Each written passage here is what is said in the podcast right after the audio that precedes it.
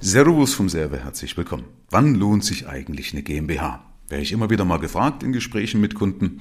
Und ich habe halt festgestellt, manche Leute schießen insoweit übers Ziel hinaus, dass sie eine GmbH zu früh gründen, weil ihnen das halt gesagt wird. Die Leute da draußen sagen, du musst auf jeden Fall oder solltest frühzeitig schon eine GmbH haben. Und dann habe ich Leute, die haben eine GmbH gegründet aus Steuerersparnisgründen. Und ich habe mit ihnen kurz durchgerechnet und habe gesagt, also wenn du Einzelunternehmer wärst, dann würdest du weniger Steuern bezahlen als in deiner GmbH.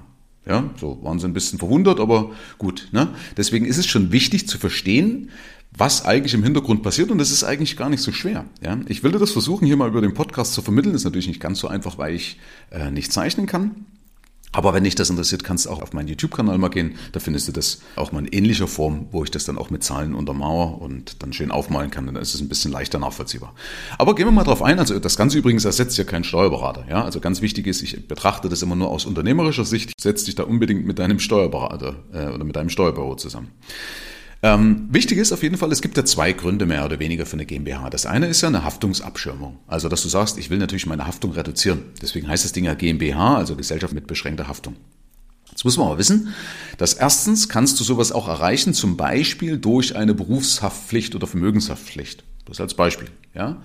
Und dass natürlich diese Haftungsabschirmung nicht immer gilt, weil du äh, als Geschäftsführer trotzdem manchmal haftest.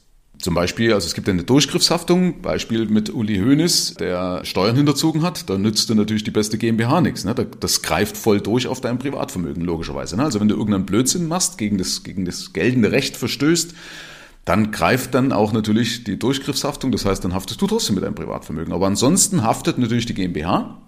Das heißt, wenn jetzt irgendwas Großes passieren sollte, dann kannst du einfach die Firma Pleite, also in Insolvenz führen, also liquidieren und dann war es das halt. Das mal so im Groben. Ähm, das ist der eine Grund. Also eben Gesellschaft mit beschränkter Haftung, also die Haftungsabschirmung. Das andere ist aber, dass Leute ja sagen, naja, mach doch eine GmbH, auch aus steuerlichen Gründen. Übrigens vielleicht noch als dritter Punkt, was mir gerade einfällt, manche sagen auch, du bräuchtest eine GmbH oder eine GmbH wäre sinnvoll für eine Reputation. Also ich kaufe bei einer GmbH lieber.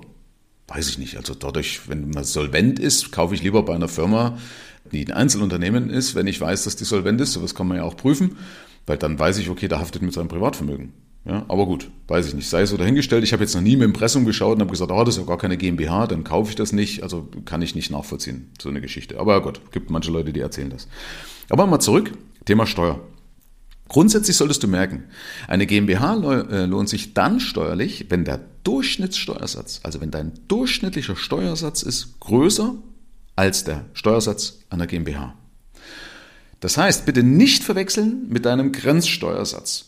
Ja, also es gibt immer einen Steuersatz, den du durchschnittlich bezahlst und es gibt einen Steuersatz, den du in der Spitze bezahlst, also für jeden hinzukommenden Euro. Und du darfst aber nicht mit dem rechnen, der in der Spitze zählt, sondern mit einem Durchschnittssteuersatz. Und den kannst du entweder errechnen, gibt so einen BMF-Rechner, also vom Bundesministerium für Finanzen, da kannst du das praktisch ausrechnen, oder du setzt deine Werte vom Finanzamt ins Verhältnis. Also du nimmst einfach die, die Einkommenssteuer, die du gesamt bezahlt hast und setzt ins Verhältnis zu deinem zu versteuernden Einkommen. Auch dann kämest du auf die Steuer.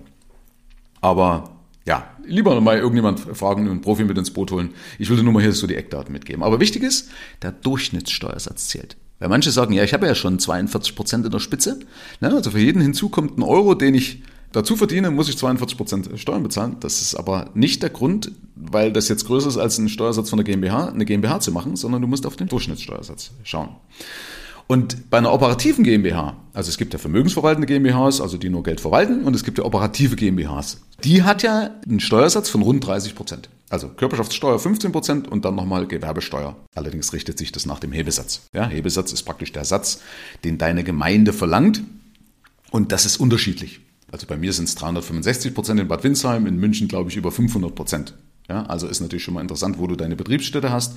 Aber wir machen es mal einfach, so wie man es draußen meistens hört, 30 Prozent, also 15 Prozent Körperschaftssteuer und 15 Prozent Gewerbesteuer. Also in der Summe zahlt die GmbH 30 Prozent. Okay? Und jetzt muss eben dein Durchschnittssteuersatz größer sein, deutlich größer sein als diese 30 Prozent. Sonst lohnt sich nicht. Warum größer, deutlich größer sein? Weil du ja mit der GmbH auch noch mehr Kosten hast. Ja, also du hast dann mit der GmbH vielleicht mehr Bürokosten noch oder Bilanzierungskosten, Steuerberaterkosten, auf jeden Fall auch für eine Gründung Notarkosten und so weiter und so fort. Das musst du alles ins Feld werfen und dann gucken, habe ich jetzt einen Vorteil. Und ich will dir mal mitgeben, ab wann das ungefähr losgeht. Frühestens, und zwar als Single, nämlich ab 80.000 Euro zu versteuernden Einkommen. 80.000 Euro zu versteuernden Einkommen als Single, ja. Ab da bist du gerade mal knapp über 30 Prozent, also mit den Werten jetzt hier von 2023, ja. Also Achtung, da habe ich noch nicht mal die Mehrkosten fürs Steuerbüro eingepreist. Also ab 80.000 Euro geht das frühestens los. Und als Verheirateter oder Verpartnerter 160.000 Euro zu versteuerndes Einkommen. Ja, also Achtung, zu versteuerndes Einkommen ist nicht Umsatz oder so, sondern das ist praktisch dein Gewinn vor Steuer. Also das sind die ganzen Kosten alles schon abgezogen. Und dann muss dir ein Gewinn vor Steuer als Single von 80.000 Euro bleiben und als Verheirateter von 160.000 Euro. Ist erstmal eine ganze Menge, was du machen kannst, weil in der Regel ist es so, gerade am Anfang investiert man ja noch viel in die Firma, was ja wieder als Betriebsausgabe abgezogen wird. Zumindest wenn du es richtig und clever machst. Okay? Also im Hinterkopf behalten, Durchschnittssteuersatz das muss über dem GmbH-Steuersatz sein und das ist bei einem Single bei 80.000 Euro erreicht und bei einem Verheirateten das Doppelte. Und was noch dazu kommt, so als kleiner Wermutstropfen oder wie auch immer, ist, dass du, wenn du eine GmbH hast, auf jeden Fall auch dein Geschäftsergebnis im Bundesanzeiger veröffentlichen musst. Das heißt, Leute da draußen sehen auch, was du hast. Ja, manche Leute wollen das ja vielleicht nicht, ja, wie auch immer. Also, ich hoffe, ich konnte da ein bisschen was mitgeben. Wenn du mal Fragen bei einer Berechnung hast, dann scheu dich nicht, melde dich einfach gerne mal bei mir und dann helfe ich dir gerne auf die Sprünge. Herzlichen Dank fürs Rein und Hinhören. Ab hier liegt's an dir. Bis zur nächsten Folge. Dein Michael Serve. Schau auch gerne mal auf meiner Seite michael-serve.de vorbei. Ich freue mich, wenn du vorbeischaust.